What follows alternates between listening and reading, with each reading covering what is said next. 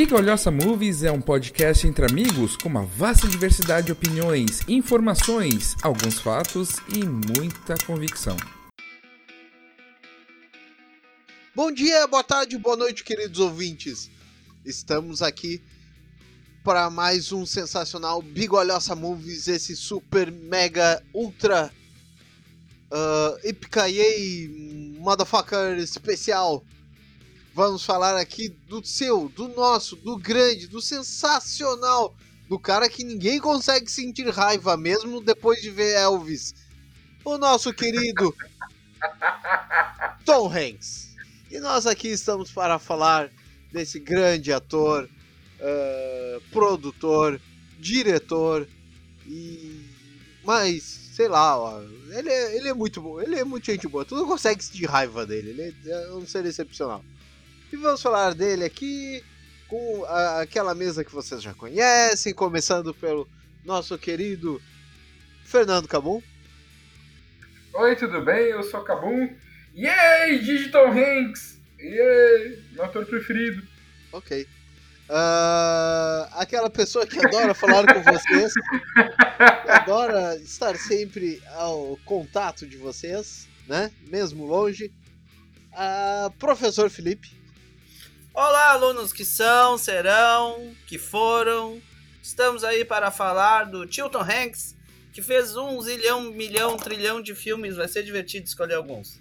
Aquela pessoa que está sempre aqui para falar, dar a sua opinião majestosa, divina, né? Que cada vez que ela fala, vocês devem virar para ela e agradecer por ela estar falando.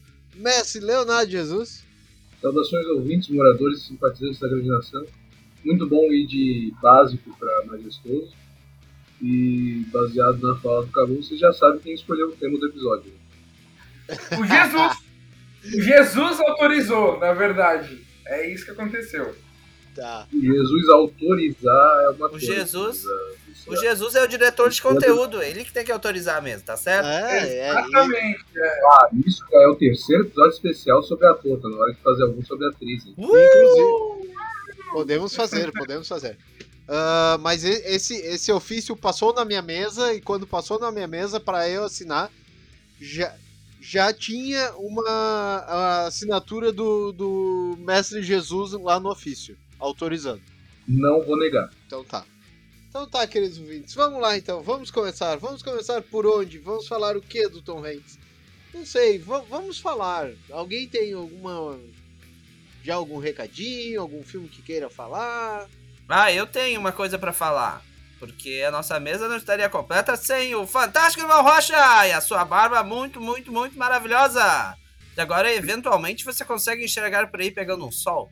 Mas só eventualmente. Ele ainda vai trabalhar de máscara claro. porque ele é uma pessoa muito responsável. É isso Com aí. certeza. Boa noite, queridos ouvintes. Vamos aqui falar do, do Tom Hanks. Eu já elegi os meus melhores, os melhores filmes dele, na minha opinião, os seus piores, o, o, o seu mais ou menos, né? E vamos lá.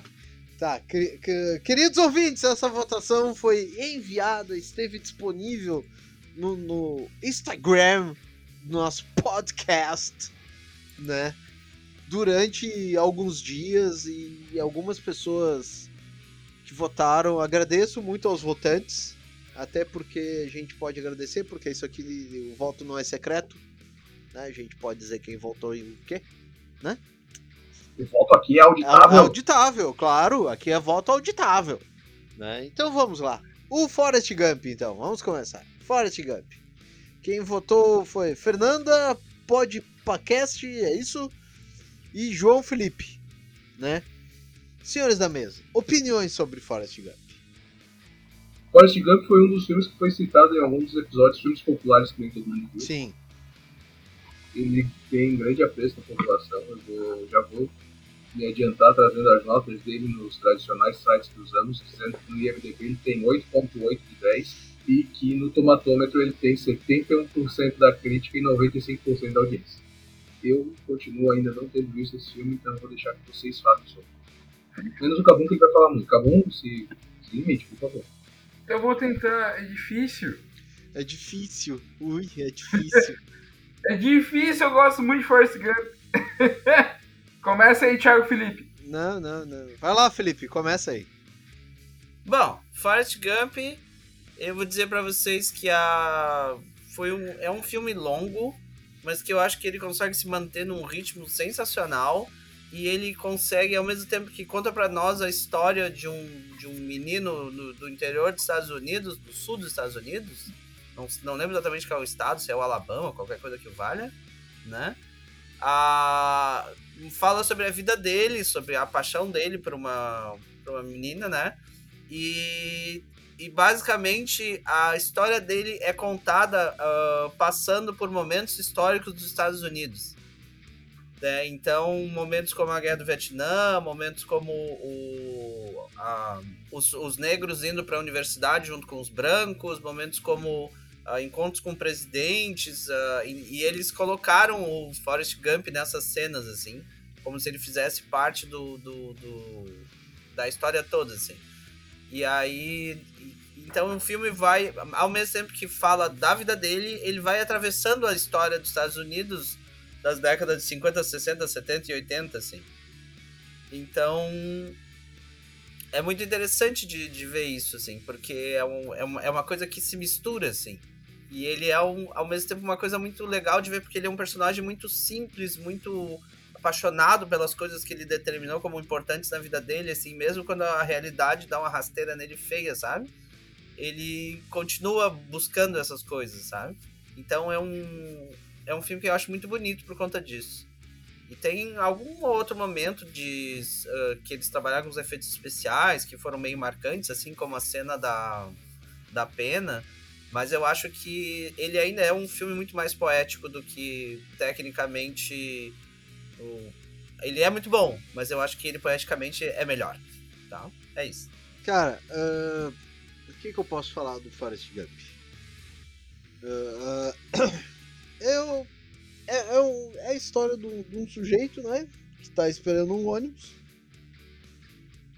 pra ir pra casa da, da, da amiga, que é ex-namorada, que né, tem casa, não sei e ele fica contando a história dele para essas pessoas. E é mais ou menos isso que o Felipe falou.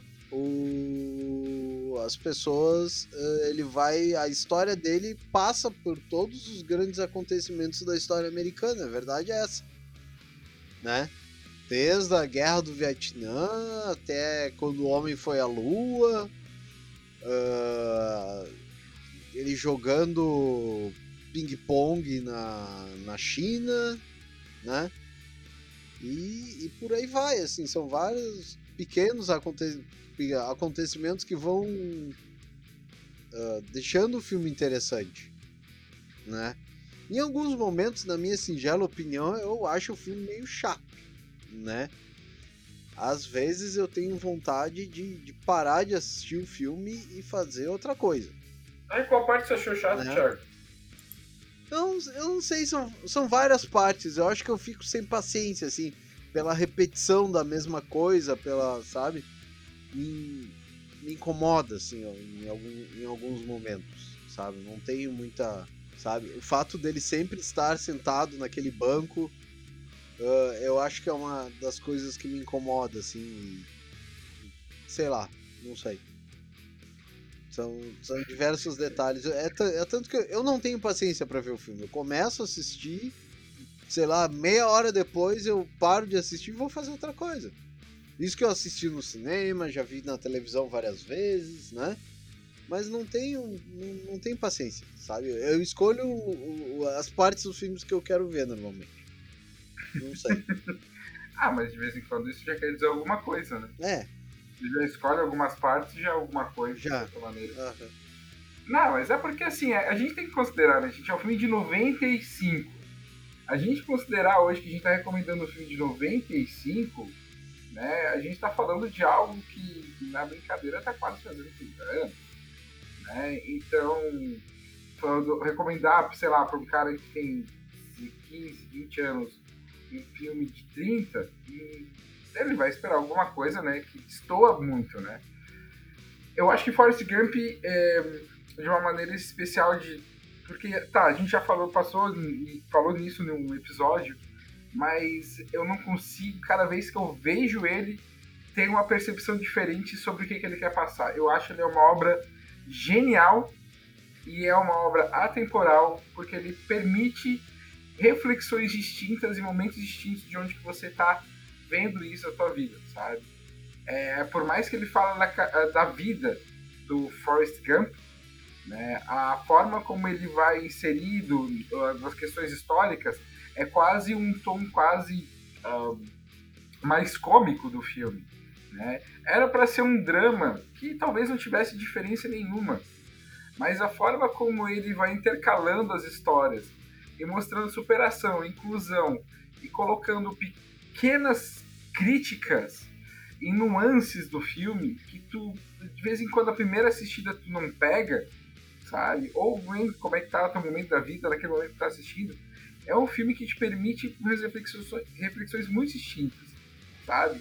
Principalmente na percepção do que, que foi a guerra do Vietnã, como é que foi os conflitos étnicos relacionados a toda a parte dos Estados Unidos, a forma como a, a percepção da guerra é exposta no filme, e geralmente ou você tem um filme criticando a guerra, ou você tem um filme, de fato, é um filme tipo Apocalipse promovendo a guerra. E você tem um Forrest Gump que está de fato fazendo os dois lados, sabe? Eu acho isso sensacional. E principalmente o pós-guerra, e não no sentido econômico, simplesmente político do negócio, mas mostrando também a, a realidade dos soldados, né? De como que fica, é, como é trabalhado de diversas percepções. Mas assim, é, é tantas temáticas, desde AIDS, drogas, é, inclusão de pessoas com deficiência de uma forma geral, né? E, e a própria é uma reflexão sobre a vida e é, e é isso que torna ele tão genial. É bom aqui lembrar que Forrest Gump ele já ganhou o Oscar de um, em 95 de melhor filme, melhor direção, melhor ator, melhor roteiro adaptado, melhor edição e melhores efeitos especiais, né? E e que ainda assim eu acho que é um filme atemporal nesse sentido, né? Então, para mim, ele é o grande trunfo, de fato, do Tom Hanks, o grande trunfo de diversos outros atores, que, foi, que lançou vários atores também, né? E ainda assim, diga-se de passagem, eu fiquei feliz que não saiu a, a sequência. Eu acho que tá bom que deixe assim, gente. Ia ser, ia ser ainda bem que não saiu essa sequência. É, eu, eu acho que se, se, se o. Se o Forrest Gump tivesse sequência, eu acho que ia ser meio porre. Eu acho que. Né? é... Já tá achando o porre o primeiro é, então, novo, é uma, é uma coisa que eu acho que é desnecessária a sequência do, do Forrest Gump. O filme encerra naquele momento ali. Que ele encontra a menina e entrega a caixa de chocolate. Eles conversam, pronto, acabou, né? Mesmo que ele tenha comido a caixa de chocolate inteira, né? Ah, o filme vai bem mais além disso. Tudo bem. Tá, mas ele come a porra da caixa de chocolate. Ué, tá certo ele. tá bom. Então tá. Pensamento uh... do gordinho. Pensamento do gordinho, é isso aí.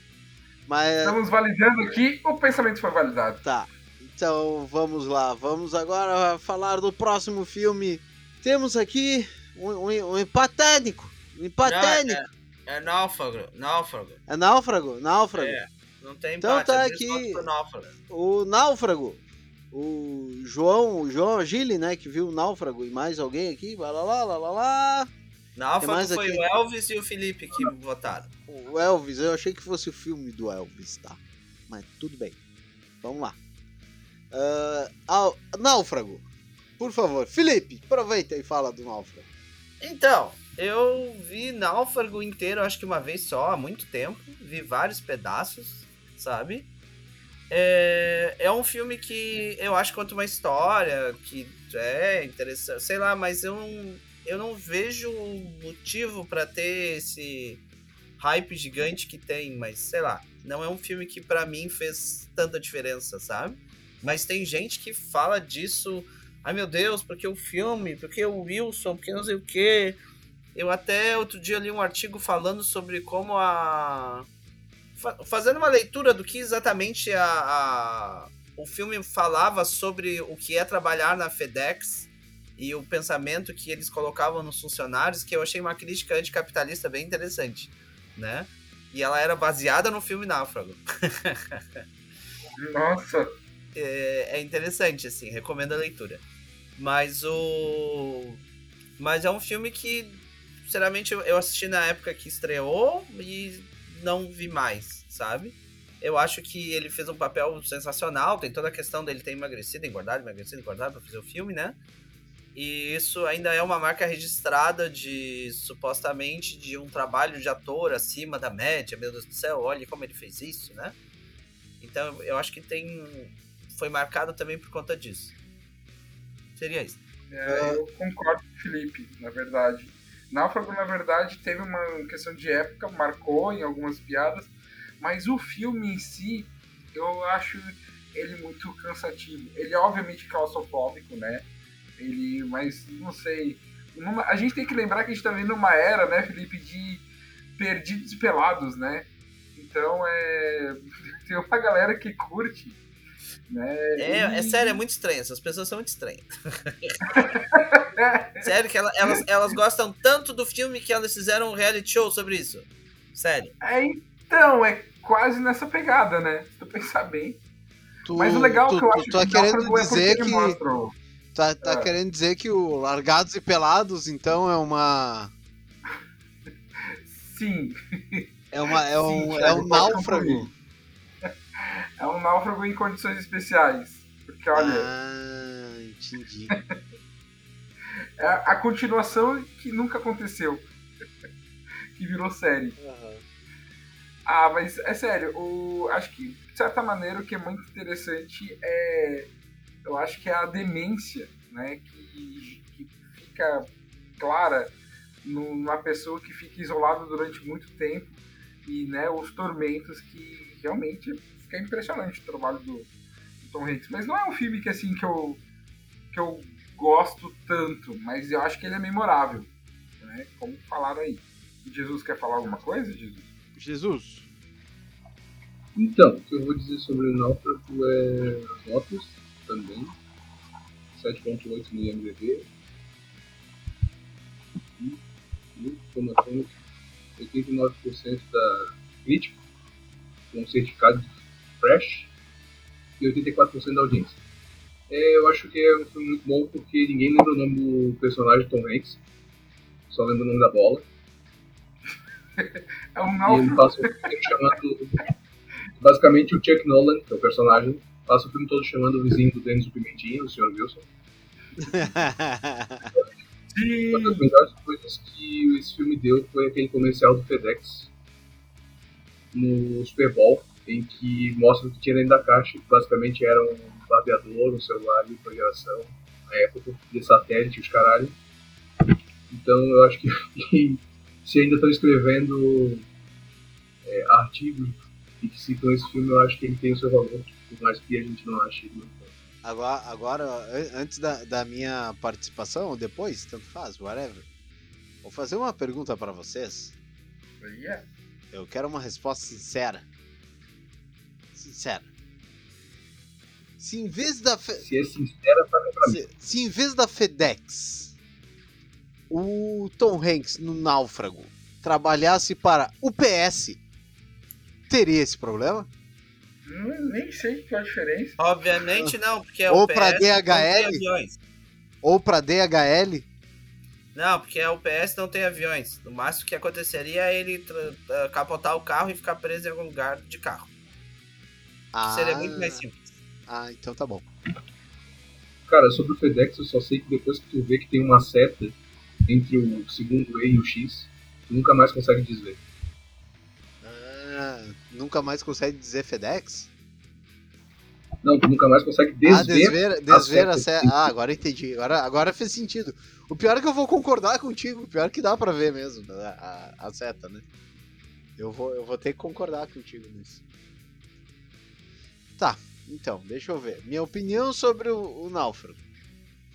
O Náufrago é. É o filme que é um monólogo do Tom Hanks, por assim dizer. Né? Por quê? Por assim dizer. Quase um monólogo, vamos supor assim. Pelo seguinte motivo: ele tem o Wilson para conversar, né? E eu acho assim, ó, o Wilson é disparado. Ele merecia o Oscar de melhor ator coadjuvante. Com certeza. Tipo o urso do regresso? Hã? Tipo o urso do regresso? Sim, com certeza. Tipo o urso do regresso do Leonardo DiCaprio. Com certeza. Deveria ganhar Oscar de melhor ator coadjuvante. A participação dele é essencial ali. Por quê? Porque ele ah, faz ah, companhia pro Tom Hanks. Ele ajuda o Tom Hanks em algumas questões, né? Ele tem, tem eles criam uma, uma amizade, um lenço. É só ver a hora que ele perde o Wilson, o desespero dele quando perde o Wilson durante a, a, a quando ele tá indo embora na jangada, que o Wilson cai da, né? Se ele não tivesse louco para ir embora, ou, ou, ou já no caminho, assim, ele teria voltado e buscado o Wilson, pescado o Wilson de volta. É isso. Eu gosto muito do Náufrago também, tá? Náufrago é um filme que eu vi algumas vezes. Eu me lembro de ter visto no cinema e depois vi algumas vezes na, na televisão. Mas não é um filme que eu procure ver, assim, não é que eu vou. Se estiver passando, eu vou sentar. Vou sentar na frente da televisão e vou ver. Não é, não é isso. Né? Eu vou. Eu vou. Vou assistir, assim. Se não tiver nada melhor passando, vai ser o que vai ser assistido. Né? É, é isso. Vamos para o próximo filme? Ok. Podemos ir para o próximo filme? Podemos. Podemos. Então tá. O próximo filme aqui é o, é o filme Toy Story. Tem o, os votos aqui do, do João Agili e do. Só. Só. É. Só. Aparece mais alguém aqui no João no Toy Story. Ah, é, tem um foto aqui, tem um voto aqui do João Agili.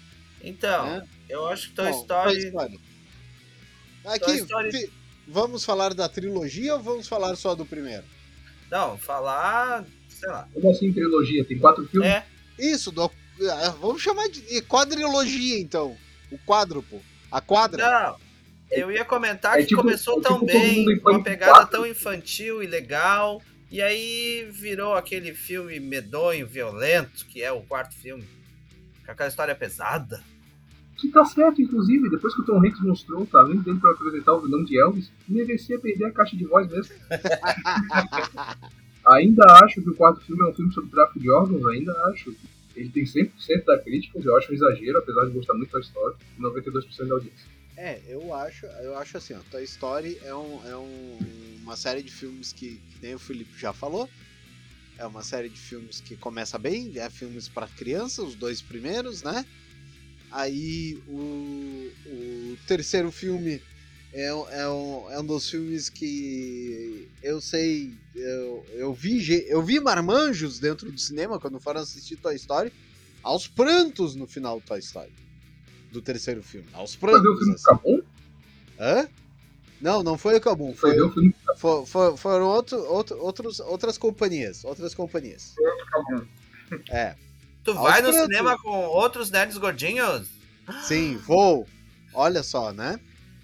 E pe- pessoas aos prantos, eu, e tenho, eu tenho testemunho de pessoas que choraram ao assistir o, o, o, terceiro filme do Toy Story, naquela parte final, assim, deu, deu coração apertou, olho encheu de lágrima, aquela história toda, né? Inevitável, igual os marmanjos que viram o final do, do Velozes e Furiosos 7 e estavam chorando mais que as namoradas do lado, né? Então, Família. Aí, tem, aí temos o quarto filme, que eu concordo com o Mestre Jesus, que é um filme sobre tráfico de órgãos. É um, é um, é um filme que não é pra crianças, né? Esse negócio de ficar dizendo, ai, animação pra criança. Não, não é. É uma, é uma animação já pra adultos. Tem assuntos pesados. Os- os- as crianças não, não vão entender algumas coisas que tem no filme. Né? E, e é isso, assim. É meio assustador, assim, de pensar. E vale deixar o João avisado. Não assista Lightyear, se você não assistiu, não assista. Não assista. E falando, é, só pra dizer o, me- o melhor, o, me- o melhor personagem do, já que estamos falando do quarto filme, tanto assim, né? O melhor personagem do filme é o bonequinho da moto. Duke Cabum.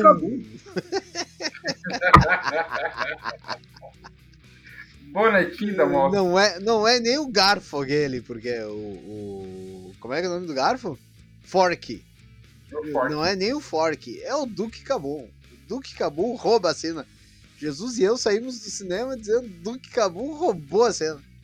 Roubou a cena. Que é, que é? Feito pelo Keanu Reeves, queres o quê? É, né? E canadense ainda por cima, né? Então é, o- é o combo completo. Posso comentar umas coisas? É, pode. Então, a Toy Story, eu acho que ele é importante não só enquanto história, de, de, de trabalhar com a ideia dos, dos, dos brinquedos terem vida e terem uma sentimentos em relação ao seu dono, né? E aí a gente tem o primeiro, o segundo e o terceiro filme acompanhando esse dono crescer, e aí a relação que ele tem com os brinquedos muda, inclusive a qualidade do desenho muda evidentemente entre o do primeiro pro segundo pro terceiro né? E aí ele consegue fechar um ciclo na trilogia que eu acho que é a, a- grande razão porque esse filme fez um bando de marmando chorar, como o Thiago acabou de citar. Porque ele as crianças que assistiram ele com 8 anos foram assistir ao, ao terceiro filme com 20 e poucos, ou 20 e muitos, 30 anos, assim, e viram a. se enxergaram naquela situação, sabe? E, e aí, elas nunca tinham pensado sobre essas caixas de brinquedos jogadas no sótão do- da casa dos pais. E garanto que, que depois do filme, tudo. Foram tudo lá correndo abrir as caixas e brincar, e brincar com as coisas. E, e dar pros, pros, pros filhos ou pros sobrinhos, pra eles, pros brinquedos não ficarem abandonados. Te garanto. Mas aí eu acho que esse trio fecha muito bem. Até porque foi um dos, um dos carros-chefes da Pixar, se não me engano, né? Se eu tiver errado, me corrige aí, Cabum, depois. Ah, e aí você tem. Só que o problema, na minha opinião, sobre o que foi feito é o que foi feito depois. Eu acho que o quarto filme não é um filme que se sustente quanto os outros. Eles resolveram contar uma história a mais. Que tem o Kabum, que é um personagem muito legal. Mas que tem outros personagens que é- são estranhos. Que inclusive tem a. a uma das coisas mais bizarras capitalistamente ca- falando que eu acho que existem, que é o fato de que o personagem, o, o brinquedo que é feito com um garfo de plástico e um pedaço de, de, de, de, de arame e eu não sei o que, ele era vendido por quase 200 reais na loja de brinquedo, né? que é sério, surreal, assim, mas Mas ele nem tem um certificado de autenticidade. Exatamente, né? E aí, e depois desse filme a gente viu recentemente o filme do Lightyear, que sinceramente acho que tropeça de novo nisso, assim. É, acho que eles estão tentando fazer filmes para esse público que assistiu os três primeiros e que agora tá mais velho. E, e supostamente esse Lightyear, por exemplo, a gente já fez programa sobre, mas uma das coisas que eu falei é essa. É um filme que eu gostei de assistir, porque achei coisas muito legais, né? Mas não é o filme que o menino assistiu quando tinha, sei lá, 8 anos e é por isso que ele quis comprar o boneco. Não tem nada a ver, sabe? É um filme feito pra gente velha. Que tem situações e discussões e, inclusive, a, a- toda a ideia do plot inteira, sabe? É, tu precisa ter um pouco de cancha pra entender, né? E, e ele não é engraçadinho, e ele não é fofinho, ele é até bastante dark nesse sentido, né? E inclusive a própria ideia do vilão principal ser quem é é muito de torcer cabeça, sabe? Eu acho que se fosse pra ser o filme que o é o Andy, nome dele, né? Que o Andy assistiu quando teve oito anos, tinha oito anos e saiu de lá querendo comprar um Buzz Lightyear, não podia ser esse filme que a gente viu esse ano, sabe? Seria isso. Obrigado. Mas eu acho que nessa sequência mesmo, né, Felipe, de uma forma geral, acho que Toy Story como franquia se consolidou com uma, uma metáfora muito bacana, né, e o sentimento muito forte.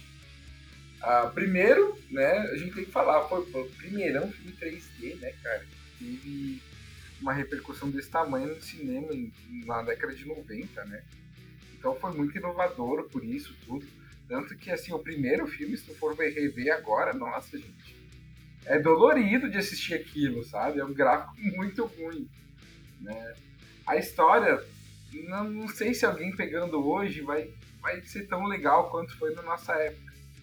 Mas, gente, assim, é, fazer um filme sobre brinquedos que tem sua vida própria, né? Acho que a gente tem que colocar esse destaque também, né? O Tom Hanks, ele conseguiu entregar e fazer algo que é bem diferente, né? Que é essa questão de fazer essa parte de dublagem e ficou muito bacana, né? Ele conseguiu dar um ar completamente diferente. Eu demorei séculos, séculos para entender que o Tom Hanks estava naquele filme, sabe? É, para mim era uma coisa totalmente não parecia nem um pouco a cara dele. E ele fez tá ali, uma entrega sensacional, né? Junto com uma boa parte do pessoal. Então, sei lá, eu acho que é um filme que a gente tem que aproveitar mesmo. A história é legal, tem uma ideia bacana. O 3 é um dos, acho que foi o melhor filme que eu assisti naquele ano, quando saiu o Toy Story 3. Né, o 4 eu vou deixar com Jesus aí, depois dessas críticas todas. E Lightyear é um filme que não existiu. Dois? Só isso. Não assistiu o 2, hein? Olha a denúncia. Tu não assistiu? A gente sabe, a gente tá Cabum, tu tá falando do Toy Cabum. Story, da, da, do, do quadrilátero do, do, do, Toy Story, tu não assistiu o segundo filme, Cabum. O Cabum não sabe quem é o Homem Galinha. Não, não sabe, não sabe, que vergonha, Cabum. Eu acho que é o preferido do Jesus dos dois, né? Eu não sei, o Jesus tem tantas referências dos dois. A garra... Claro que é o favorito, porque era o que mais passava na TV a cabo, né? então acabou sendo o que eu mais assisti. Nossa, sério? Não, não peguei. Não, isso, isso é verdade. É. Mas, Thiago, tu não tem moral depois que tu falou do, do Forrest Gump. Tu fica angustiado só porque ele fica no banco. Ah, e daí? próximo, a próximo. Que pra mim é Thiago, tu não tem moral. É, aham. Isso aí, Thiago. Não tem moral. Diz isso na minha cara, amigo, ao vivo. Vamos ver se tu tem coragem. Não, deixa eu falar. O problema é falar com Jesus, que ele já me deu um tapa na cara. tá, então vamos falar do próximo filme. Peraí, peraí, peraí, peraí. Que história é essa? Tu que deu uma bochechada na palma da minha mão, não te faz Tá. Tá bom. Próximo filme é o. Pela listagem aqui é o. É o. Quero ser grande. Com Tiago, voto... desce o chat pra baixo que tem a ordem dos filmes bem bonitinha com quem falou. Mas é. Não, não, desce pra cima, Thiago. Mas é, é, foi isso que eu fiz, Felipe. Eu tô olhando a listagem. Então tá. Então eu vou ficar quieto. Olha a listagem ali, amigo. Nós já falamos do Toy Story, nós falamos do Forrest Gump, nós falamos do Náufrago, que tem dois votos. Gente, né? de faca, o próximo não, filme gente. eu quero ser grande. Olha, o Sem senhor olha a listagem.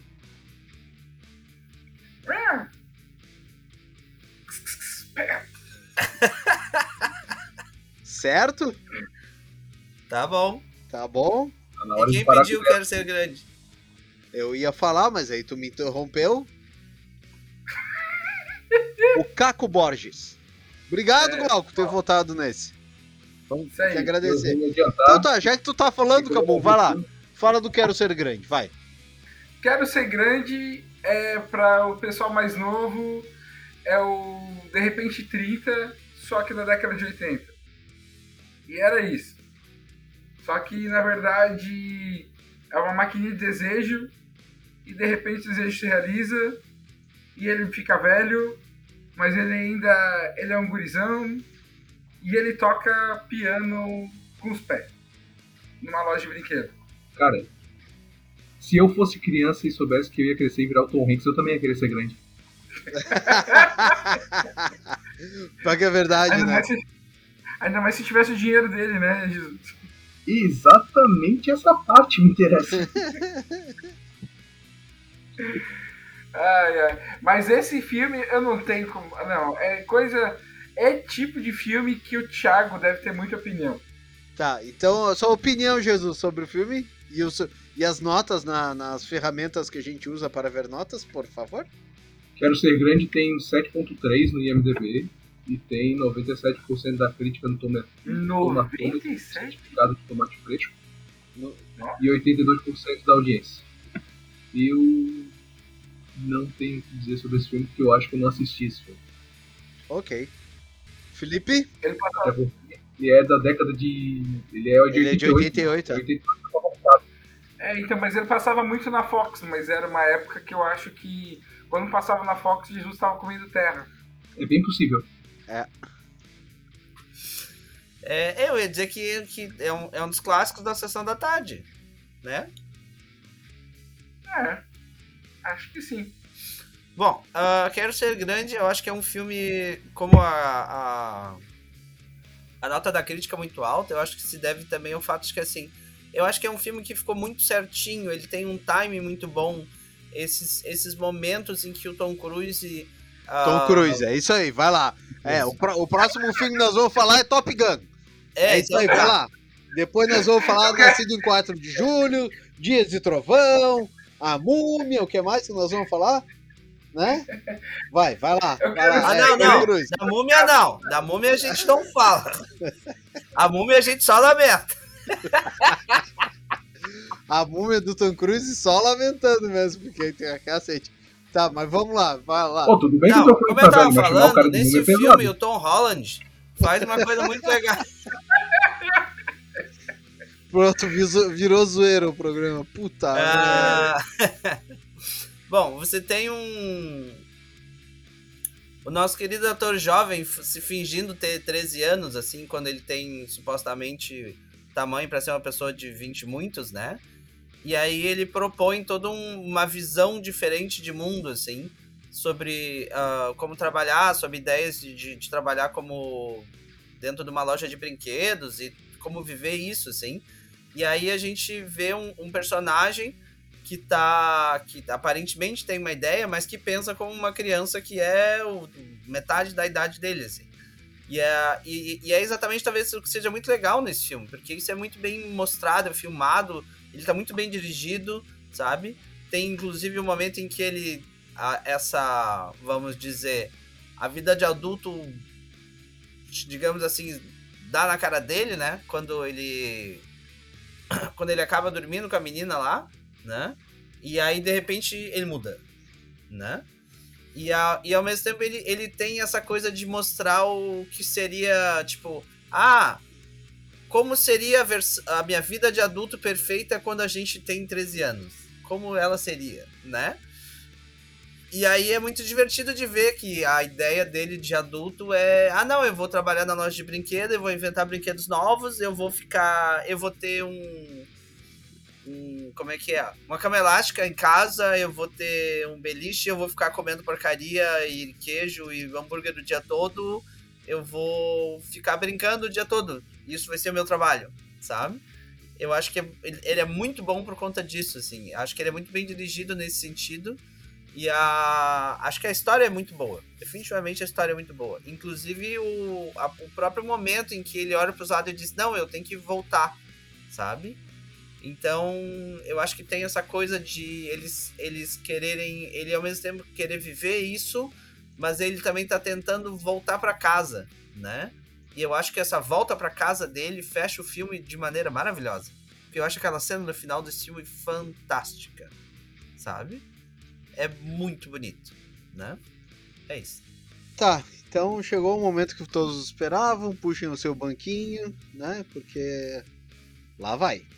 Quero ser grande. Tá, o que, que eu posso falar do Quero Ser Grande?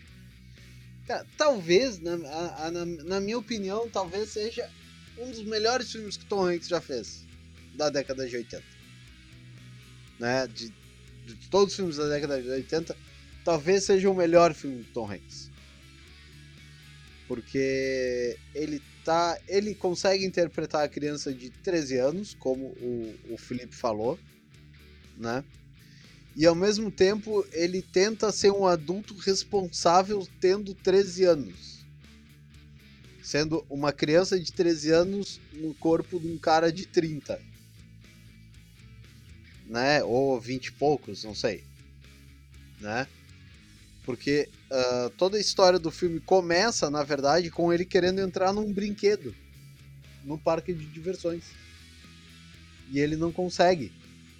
Porque faltam, sei lá, duas polegadas para ele para ele poder entrar porque ele não é autossuficiente, né? Isso é engraçadíssimo.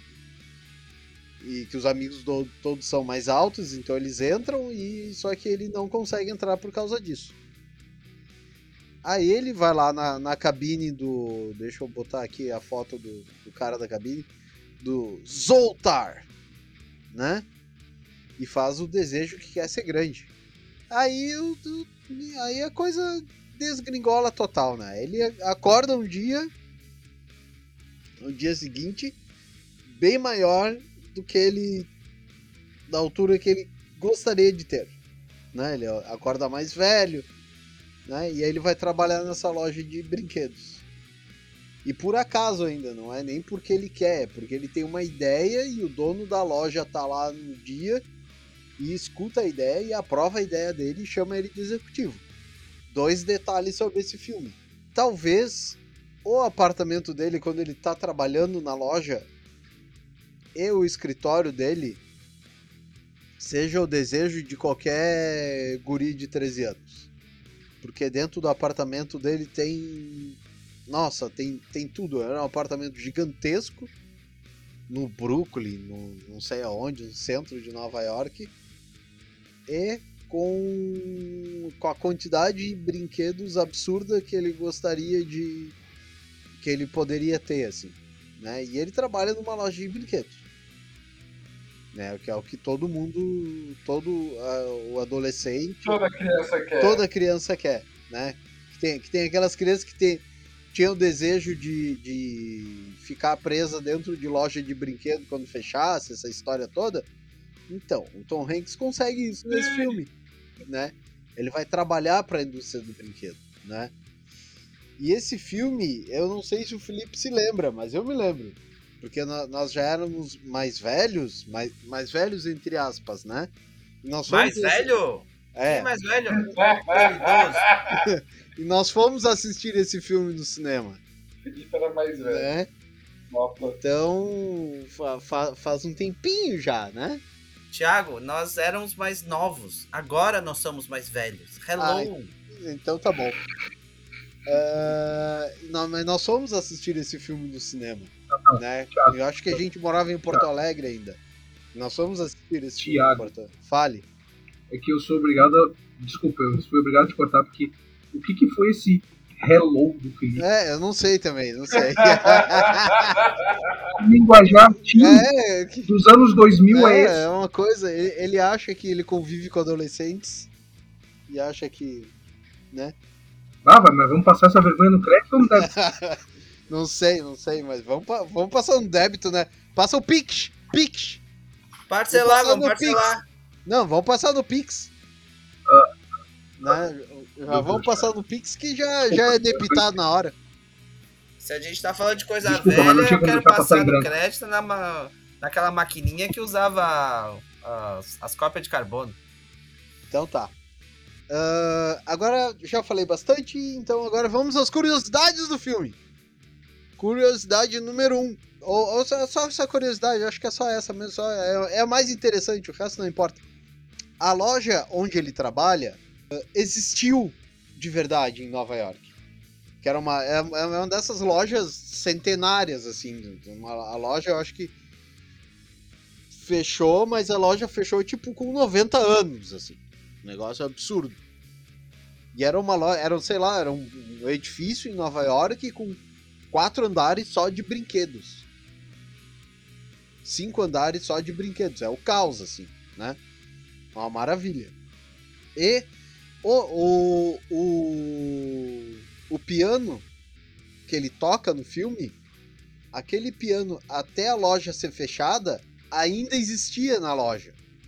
Então, aqu aquela cena dele tocando com, com o Robert Lo, Lo, Logia, Logia, não sei como é que pronuncia o nome dele, que seria o, o, o presidente da, da loja, o dono da loja, aquele piano existiu de verdade, não foi uma coisa que foi montada pro filme. Aquele negócio é, era parte da loja. Aquele, aquele, e aquela cena foi filmada deles tocando juntos dentro da loja. né? E, e, até onde eu sei, a sequência, as pessoas que estão na volta não são gente contratada para fazer, não são figurantes. São pessoas que estavam na loja e começaram. E o Tom Hanks começou a tocar piano dentro da loja. E o piano funcionava, né? O piano foi, foi uns anos depois, uns 20 anos depois do filme, ele foi desligado. Mas a, a, a loja a loja era uma loja que, que existiu de verdade. Deixa eu ver se eu acho aqui a informação da loja no IMDB. Aqui não, não, não, não aparece aqui, mas eu sei que a loja existiu. Que nem a loja aquela do. do, do como é que é? Esqueceram de mim, aquele de Nova York? Uh, a, lo, a, loja onde ele. Uh, ele se esconde, aquela loja existe de verdade ainda. Né? Não, é, não é invenção do, do filme, aquela loja real, realmente existe. E deixa eu ver. Ah, era isso. Alguém para falar mais alguma coisa desse filme? Não. Não. Não? Então vamos para o próximo filme. Tá acompanhando a lista, Felipe? Tô procurando aqui, peraí. Então procura aí. Tu vai ver que o, que o próximo filme é. A Viagem. Foi a Gabriela que voltou nele. Obrigado, Gabriela. Oh. O filme é novela. Senti falta Tom Hanks na novela, então eu vou falar do filme. Uhum. Tá bom. Cara, A Viagem. Vocês sabem um filme que, assim. Não acho que ele seja necessariamente bom. Não é para todo mundo. Mas é um filme marcante. É um filme que eu me lembro muito. Pelo, pela forma que é contado, pela diversidade que é colocado. Mas eu não sei se ele conseguiu os objetivos que ele queria. Porque a viagem eu vejo ele sendo construído como um filme para Oscar. E o filme A Viagem é realmente uma viagem. São diversas histórias paralelas, onde na verdade quer dizer que o mundo pode ter evoluído, pode avançar, pode fazer muita coisa, mas parece que a gente só troca de lugares, né? Ele coloca os atores em os mesmos atores em situações diferentes, como se fosse é, quase um metaverso muito louco, né? Já que a gente está numa época de metaversos. Mas eu não sei, gente. É um filme no mínimo interessante. Não acho que seja uma coisa para todo mundo, mas eu acho que seja um filme para arriscar. E é muito marcante porque ele tem atores muito bons e tem resultados impressionantes. Algumas, algumas histórias eu prefiro da viagem, outras nem tanto. Tem muita coisa questionável a maquiagem ela é fantástica ao mesmo tempo que tem horas que tu diz que, cara, não. Sabe? Então, sei lá, eu, eu fico nessa. com sentimentos divididos sobre, sobre a viagem. Mas alguém assistiu? Eu assisti a viagem, só assisti uma vez. Inclusive, me chamou a atenção porque é um filme que eu não vi mais para assistir em outros lugares. Tipo, não lembro de ter visto ele passando em TV a cabo e coisa assim pode ser que, sei lá, não, tipo, realmente não vi, não, não vi ele passar, né? Uhum. Até achei em streaming perdido, mas não, não liguei para ver. E assim, e acho que uma das razões é porque o filme me lembra uma coisa cansativa e complexa demais, assim. Eu lembro quando eu assisti, é. eu fiquei, tá, mas o que eu lembro do, do, trailer que tinha me passado uma ideia do que seria o filme e quando eu assisti o filme a ideia era completamente diferente sabe? Ele me passou uma, uma história densa, complexa, um filme difícil, que vai se arrastando, e que tem alguns momentos que ele é tecnicamente maravilhoso, e tem momentos em que todo mundo supostamente tem cara de oriental e que ficou estranho. Muito estranho. Foi só um pouco demais aquilo, né? É. Mas eu não sei. É, ô, Felipe, é exatamente por causa disso. É, não é só por causa que ele simplesmente foi impopular. Eu acho que foi um filme meio flopado, né? Eu acho que ele não ele não conseguiu arrecadar o que ele gastou. Não tem. É. Deixa eu dar uma olhada nisso. Eu até. E assim, é um filme que, se eu não me engano, ele concorreu aos, às coisas do Oscar. Acho que não levou nada. Mas ele concorreu a, a, a, aos prêmios importantes, inclusive, né? Mas uh, não sei, assim, me passou a ideia de um filme feito por um tipo um diretor, teve uma. Ah, eu vou fazer um filme assim, vai ser fantástico, e no final podia ser fantástico para ele ou na cabeça dele, mas ele não. sei lá, não rolou. né? E aí eu penso um pouco desse, no, no filme dessa forma. Mas eu não acho que ele seja um filme ruim, né? Mas é um filme que eu acho que, sei lá, talvez a pessoa que fez pensasse nele de uma maneira diferente do que as pessoas que assistiram. Jesus, alguma opinião sobre o filme? Na opinião, não, só vou trazer as notas. Então, por favor, as notas. 7.4 no IMDb. E no tomatômetro tem 66% tanto da crítica quanto da audiência. Meio baixinho, né? Pois é. Então vamos lá. Minha opinião sobre o Cloud Atlas, mais conhecido como A Viagem. A Viagem. Cara, é um. Sei lá, é.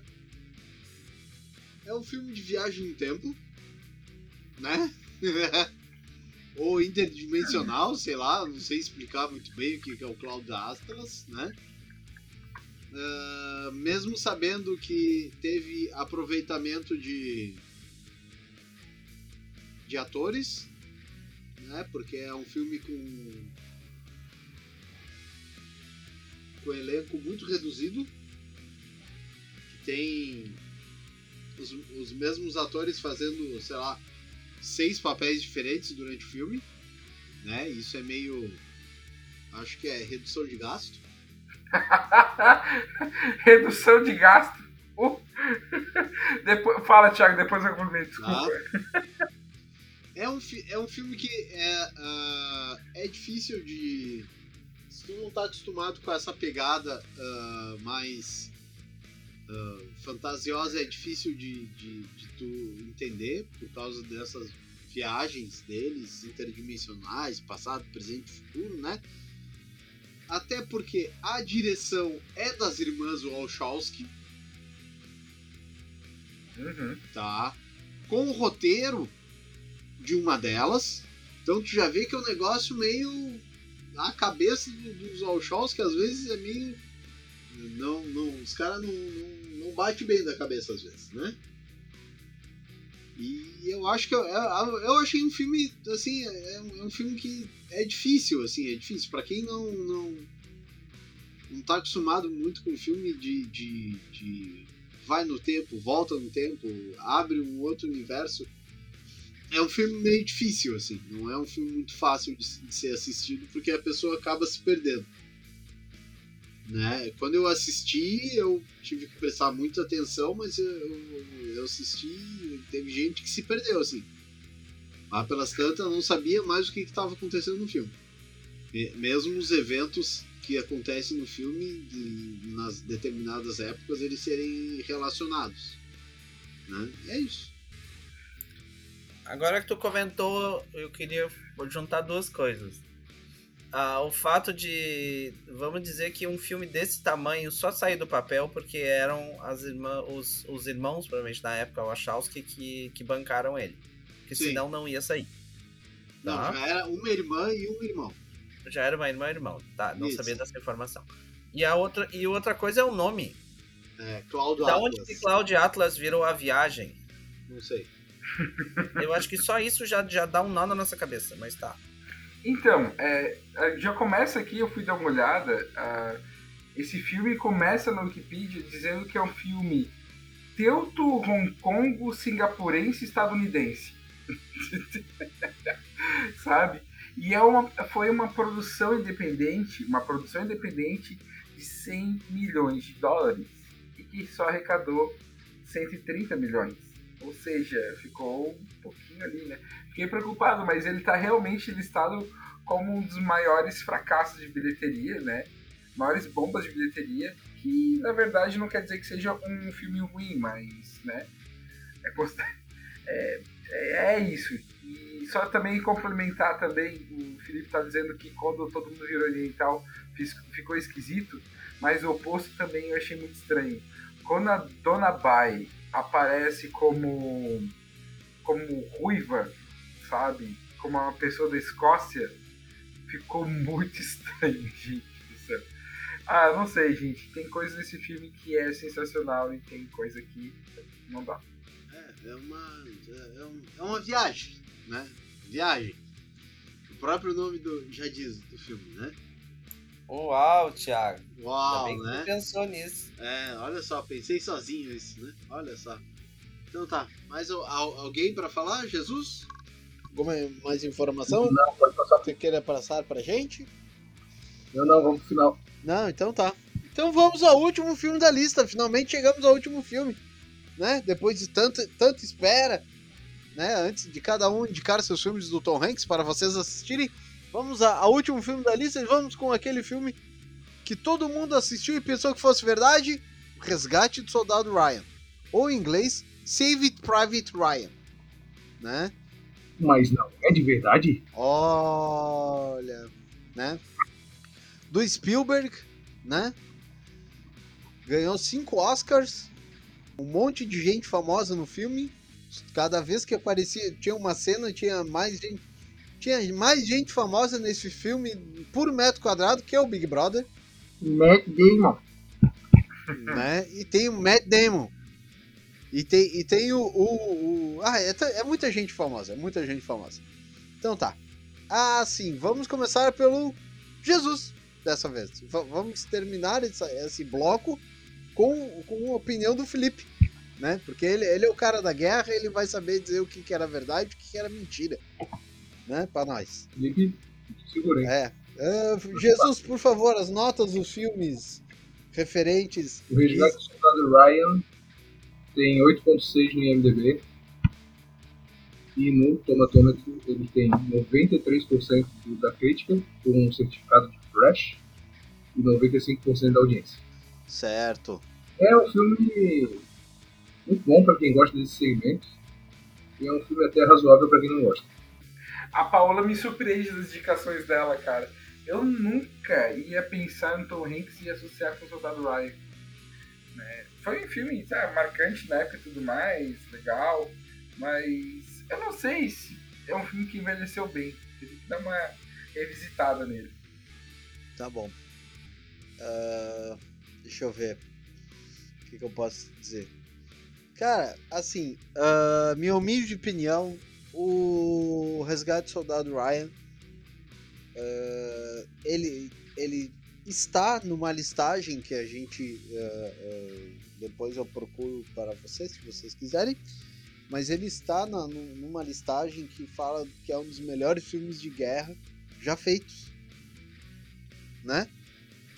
E ne- nessa listagem, pelo que eu me lembro, nós podemos incluir ali Apocalipse Now, Platoon, aquele filme Zulu, putz, e, e outros todos, tantos filmes de outras guerras de, que tiveram antes do, do até o, o, o, o Resgate do Soldado Ryan, né?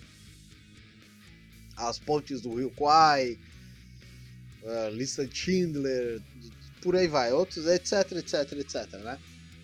E é um filme de gente, cheio de gente conhecida. É um filme que tem o, o Tom Hanks, que a gente já mencionou aqui, ainda tem o Matt Damon, tem o, o Van Diesel falando da família. Por acaso ele fala da família nesse filme, sem querer.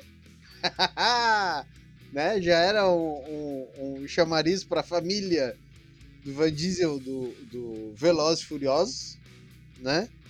O, o Ted Danson, deixa eu ver quem mais, Tom Sizemore, Paul Giamatti, Denis Farina, que já faleceu, né? E, e entre vários outros atores que não, tão, não, não aparecem aqui na, na listagem. Mas é um filme bom, é um filme que funciona. Ele fala do. Ele começa numa das coisas mais violentas, num dos momentos mais ah, conturbados e, e- e finalizantes da Segunda Guerra Mundial, que é a, a, a chegada do- das tropas aliadas à Normandia, né? Para invasão, para, digamos, acabar com a. para começar o, o- o final da guerra, para acabar com o avanço alemão e, e acabar com a guerra. Nessa história, dois irmãos, são três irmãos, dois deles morrem durante o desembarque da Normandia, né? E só um deles sobrevive. E eles querem que ele, esse irmão seja ah, resgatado, levado de volta para os Estados Unidos, para a mãe não enterrar os três filhos. Né? E no filme fala que isso já aconteceu em uma outra época, em Lincoln, no tempo do, do Lincoln, qualquer coisa do gênero, George Washington, né? Em todo caso. ah, e o Tom Hanks e o seu grupamento é enviado para resgatar o tal do cidadão, que é o Matt Damon. E passa por poucas e boas. Né? Perde metade do, do, do pelotão dele. Chegam só lá 3, 4 gato pingado dos 12 que saíram. Né? Vai, passam por poucas e boas. Né? E é, é isso, assim, é um filme que eu gosto bastante. Sempre que está passando na televisão, esse é um dos filmes que eu sento e assisto, do começo ao fim. Porque, não sei, porque eu gosto, eu acho. Porque é um, é um dos filmes que me faz. Cada vez que eu vejo esse filme, eu vejo novos detalhes nele que me impressionam pela qualidade uh, da filmagem, pela qualidade da reconstituição, pela interpretação do, das pessoas, dos atores. E é isso. Agora eu vou deixar a palavra com o Felipe. Agora nós vamos passar até amanhã conversando sobre esse filme. Vai lá, professor. Mas não te Eita, alonga rapaz. muito. Tá, vamos lá. Versão resumo, Não. vai. Versão resumo. Esse filme, ele ele conta exatamente essa história que vocês já falaram, desse grupo de soldados que está procurando o soldado Ryan, porque os irmãos dele faleceram, né? E eles estão tentando re- resgatar ele para trazer de volta numa logo num logo depois do desembarque da Normandia, então eles estão andando por terrenos em que ainda tem ah, eles ainda estão enfrentando o exército alemão, então em cidades que não, não foram capturadas, então eles podem esbarrar em os alemães a, a cada esquina, sabe? E eles vão encontrando todo vários soldados de vários lugares diferentes, né? E eles vão tentando achar esse sujeito, né? Que é o Matt Damon, como já foi dito. Ah, ele, esse filme é muito bom, extremamente bem dirigido. E talvez um dos grandes, uma das coisas mais marcantes é exatamente a cena inicial, que mostra eles desembarcando na praia da Normandia, né? Porque é uma cena extremamente crua e, e assim, num hiperrealismo impressionante, assim. Por isso que muita gente acha que o filme é um documentário. Porque o filme mostra como as dificuldades que os caras passaram para conseguir descer lá. Então as pessoas, os barquinhos estão chegando na praia, e aí tem alguns que explodem, aí eles são metralhados, e as pessoas morrem, e as pessoas caem dentro d'água e não conseguem nadar e se afogam. E eles chegam na praia, e aí tem gente aos pedaços por tudo. E eles e é difícil, e eles chegam lá e dizem, ai, quantos chegaram? Ah, falta fulano, fulano, fulano, fulano, fulano. Tipo, metade dos caras não chegaram lá. E eles ficam tentando, e ao mesmo tempo ah, que tem essa coisa épica, gigante assim, tem o Tom Cruise dizendo, fulano, me dá o teu chiclete aqui. E é o Tom Cruise. O Tom Hanks dizendo, fulano, me dá o teu chiclete aqui. E aí ele pega o chiclete do cara, gruda no- na baioneta, coloca um espelhinho pra ele tentar ver onde é que tá os caras da metralhadora, sabe? Então, o filme tem essa coisa épica, gigante, assim, e aí ele reduz pra essa coisa pequena, né? Ele faz um, esse, essa ida e volta do micro macro, assim, extremamente bem. As cenas de batalha são impressionantes, são super fortes e sem nenhum tipo de, tipo, ah, vamos deixar isso aqui mais leve. Não, as pessoas levam tiro na cara, fulano é esfaqueado e por aí vai indo. Tem morte em cima de morte, em cima de morte no filme, é um troço impressionante. Inclusive tem a que eu acho que é a melhor atuação do Vin Diesel que eu já vi no cinema. Inclusive é o, é o meu exemplo de como direção de cinema faz diferença. Porque ele faz um personagem desse filme que não tem nada a ver com os outros filmes de ação que ele já fez. Em que ele faz um personagem que funciona enquanto personagem, que, que demonstra emoção, que, cara, e isso que ele, infelizmente, morre, sei lá, na metade do filme, talvez antes, né? E, mas o filme funciona ainda assim, né? É, inclusive, é interessante mostrar como, como toda essa história da guerra é uma bagunça, sabe? Não é uma coisa bonitinha. É um troço sujo e cru e difícil, sabe? E nesse sentido, o filme é extremamente bem feito, né? Ele começa e termina da mesma forma, que é o, o, o, o Ryan velho, indo no, no cemitério dos, dos veteranos, né? Onde ele vai encontrar os, os túmulos dessas pessoas que buscaram ele, né? E aí o filme começa dessa forma e depois termina dessa forma, né? E é um filme extremamente bem dirigido, a atuação é sensacional e ele é tem essa coisa de ser, sinceramente, um dos melhores filmes de guerra feitos, inclusive, uh, acho que um dos poucos filmes de guerra a ganhar prêmios nos últimos, talvez, 20, 30 anos, assim. Porque os filmes de guerra teve uma época que eram extremamente comuns em Hollywood e eles foram meio que sumindo, diminuindo. Eles ainda existem, ainda tem bastante coisa, mas atualmente bastante coisa sobre os conflitos mais recentes. E, e talvez aquele o filme da que tem um cara que desarma bombas que ganhou prêmio que era da mulher do, do James Cameron lá que ganhou Oscar mas acho que ganhou só um ou dois. Esse filme ganhou, levou cinco né Thiago? É o, o, o Resgate Soldado Ryan tem cinco Oscars então, e aí eles. Então os filmes de guerra não têm o impacto que tinham antes, assim. Esse filme foi um filme que eu acho que se manteve absolutamente uh, super bem, tá? É um filme que você assiste hoje, acho que da mesma forma que você assistia antes. Ele, obviamente, é um filme grande, e aí tem essa questão dele ser um filme que pode cansar, né? E, mas eu acho que ele é um filme perfeitamente assistível, tanto em, em qualquer época, assim, além de ser como tem essa coisa hiperrealista, ele realmente tem uma coisa, um quê quase de, de, de documentário, assim. Inclusive, nas entrevistas você vê que as pessoas tiveram cuidado de, por exemplo, eu lembro de ver um, um programa em que o Tom Cruise disse que uh, que geralmente tu vê os filmes de polícia aqui que o fulano leva um tiro e sai dando voltas no ar e capotando, não sei o quê. E aí ele disse que, que, que ele conversou com os caras, de, com veteranos de guerra, e os caras diziam que quando você leva o tiro, você se contrai e fecha, sabe? Por causa da dor. E aí tu vê que no filme não tem. Não, quando as pessoas levam o tiro, ninguém sai quicando pelo, pela terra, sabe? As pessoas se encolhem e caem. E aí tu vê que esse negócio do hiperrealismo é uma coisa muito, muito concreta nesse filme, né? Só pra dar um exemplo. Terminei. Então, o que eu posso dizer do, do filme mais, assim, porque. É sério, é. O Felipe já falou bastante, é um dos melhores filmes de. de gente, guerra. Fala. A gente tava com uma hora de programa. Então... então tá. Então tá bom. Então, eu até. Só um comentário que eu queria fazer. Que é o personagem do Tom Hanks no filme. Ele tem uma aposta que corre durante um bom pedaço do filme sobre o que ele fazia antes de ser aquele capitão, tenente, não lembro exatamente qual é. é capitão. Ele tá. Antes dele ser um capitão do Rangers, o que que, o que que ele fazia, sabe? E é muito interessante que ele era professor de primário.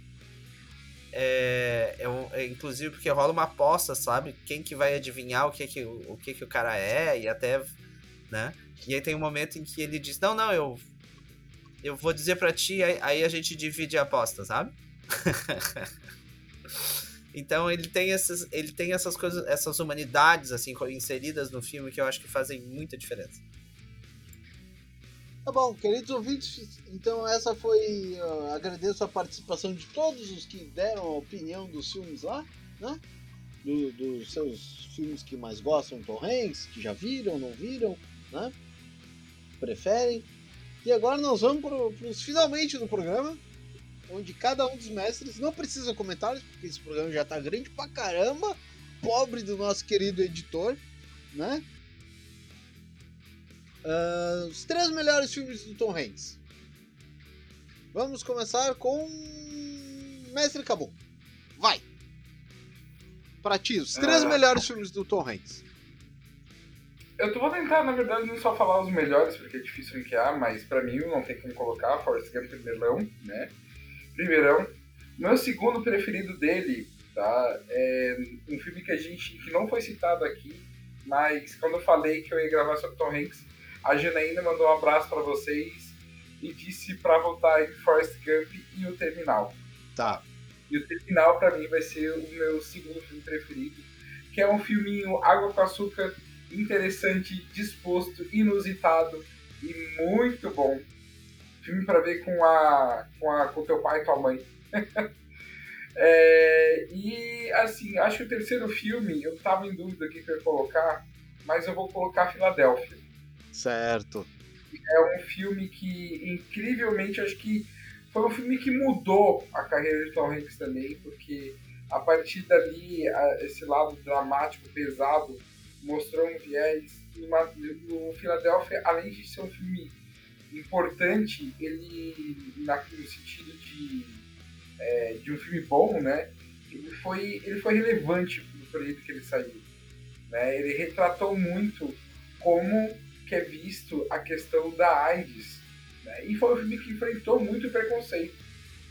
Então foi, foi muito bom. Tinha tantos outros que para falar aqui, mas meu Deus do céu, vamos colocar. Tinha The Post, tinha, nossa, Elvis a gente não falou também. É, mas vamos ficar com os três. Vamos lá, agora, mestre. Não, não, o, o, questão de ordem aqui. Cabum, terminal é um náufrago dentro do aeroporto? Sem o Wilson com Catarina Zeta Jones. É só ganho. A melhor coisa. Muito bem, muito obrigado. Tá bom, obrigado. Mestre Leonardo Jesus, seus três melhores filmes do, do nosso querido Tom Hanks.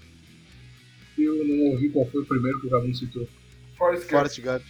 Ah, eu acho que os três filmes. Eu ia perguntar pro Cabum, na real, antes de passar para meus três filmes, sobre o filme que o Tom Hanks interpreta o Mario Mota. o filme que o. Aquele que ele concorreu ao Oscar de melhor ator coadjuvante? É, um lindo dia na vizinhança. Isso, que ele concorreu ao Oscar de melhor ator coadjuvante. Isso mesmo. Vamos todo mundo fazer uma boa tarde. É, isso mesmo. Aquele filme é bom, Cabum? Eu não lembro de ter perguntado isso pra ti. Cara, ele é um filme sentimental para quem teve algum contato com aquele, com aquele, com aquela pessoa, com aquele personagem das manhãs. É um cara que foi relevante demais nos Estados Unidos, mas pra gente que assistiu, ele chega a ser um filme mediano. Ele tem muitos pontos interessantes. O que o Tom Hanks faz realmente é sensacional na forma que ele traz a, esse cara né, tu vai ver vídeo depois dele e realmente tá impressionante o que o Tom Hanks faz, né? Mas eu acho que pra gente não faz tanto sentido. Agora, pro pessoal dos Estados Unidos, cara, é como, sei lá, tivesse. Eu não consigo falar, cara. É, pra gente não tem uma coisa semelhante tão. É tipo o filme da Abby? Não, é que, é, é, que era infantil o negócio. E, era, e ele, tinha uma, ele tinha uma mensagem super positiva em todos os programas dele. Então é, era um se fizesse um filme do Balão Mágico. É, porque eu ia falar, é o filme da. como se fosse o filme da Xuxa, só que em vez de mostrar as polêmicas da Xuxa, mostrar uma mensagem positiva. Eu, eu, eu ia perguntar se era uma coisa tipo o filme do Bingo com menos cocaína. tá bom, tá bom. Então tá. Pô, cara, vocês acabaram de mostrar por que, que a nossa infância no Brasil foi destruída. Eu não consigo achar um exemplo parecido. Então tá bom. É. Tá. É... Era só. Era só isso que eu queria Eu cito The Post, que o Camus citou agora no final, mas que é um filme que eu gosto Inclusive eu assisti com o Camu. Sim. Cadê Jesus? Oi. Foi não, viu? Foi. Valeu, Jesus. Ah, tá, viu? Tudo aqui. É um bom filme, ainda mais depois de ter passado sete dias produzindo TCC sobre jornalismo e guerra no Vietnã e coisas do tipo. Uh, outro filme que eu vou citar é o Sully, o herói do Rio Hudson que conta sobre o Tom Hanks com, arrumando problema no avião e tendo que pousar ele em cima do Rio Hudson. E o terceiro eu vou citar o Alt nos bastidores Mary Poppins, que é quando ele interpreta o Walt Disney e toda a briga que foi para ele conseguir os direitos para fazer o filme da Mary Poppins. Ah, ninguém citou esse filme, né, do, da, do pessoal. Que é um baita filme. Uh, vai, Felipe. Bom, os meus três filmes eu acho que vai ser o Resgate do Soldado Ryan, pelo tudo que eu falei já. Acho que é um filme sensacional, um dos melhores filmes que eu já vi, tá? Eu gosto do, do, dos trabalhos dele mais recentes. Eu gosto muito desse filme do Walt Disney, que o Jesus acabou de falar, sabe? Eu fiquei bem surpreso, assim, porque é um filme que tem muitos níveis de, de, de, de discussão sobre a vida da mulher, sobre a vida dele, sobre a relação que eles tinham, sobre uma, uma outra época, assim, sabe? E eu achei muito bom, não só o trabalho dele, mas de todos naquele filme, achei muito bom. Foi um filme que eu, me diverti assistindo. E o o filme do Quero Ser Grande, que para mim é muito marcante pra, da, da, minha infância, assim. Dessa ideia de se eu fosse um adulto, esse seria o meu mundo perfeito, assim. E eu acho aquilo sensacional. tá bom, perfeito. Então vamos aqui, vamos. Vamos fazer a minha listinha aqui, os, os três melhores filmes aqui, rápido, bate pronto assim. Vamos ver.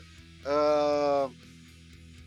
Filadélfia, né? Vou concordar com, com, com o, o, o Cabum. Cabum, Thiago. Cabum, Cabum, calma, calma, calma. Não, não, não, não te desespera, Cabum. Calma, calma. Estamos aí. O resgate do soldado Ryan. Né? Por tudo que o Felipe falou, nem vou chegar no.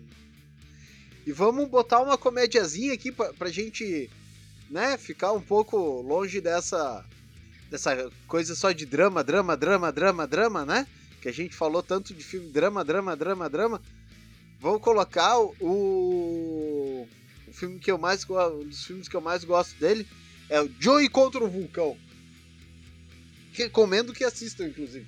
É sensacional. Comédiazinha bem básica, bem água com açúcar. Já passou 300 mil vezes no, no, nos programas de filme da Rede Globo, da, tudo quanto é canal aí, sessão Mas de gala. Desenterrou com força, Su Super Deus Cine, Corujão, né? E é sensacional, sensacional. É, é, é um filme. É, é aquele filme que tem que ser assistido, assim. É um filme bem aguinha com açúcar. Dá pra gastar uma hora e meia assistindo e tu vai te divertir horrores. Eu jurava que o Thiago ia falar de Splash uma sereia na minha vida. Não, não, eu não gosto tanto de Splash. Aí é que tá. Ah, tá. É, é, que na verdade ainda eu fiquei na dúvida se eu falava Meus Vizinhos São um Terror ou Joey contra o Vulcão. Que eu acho os dois sensacionais.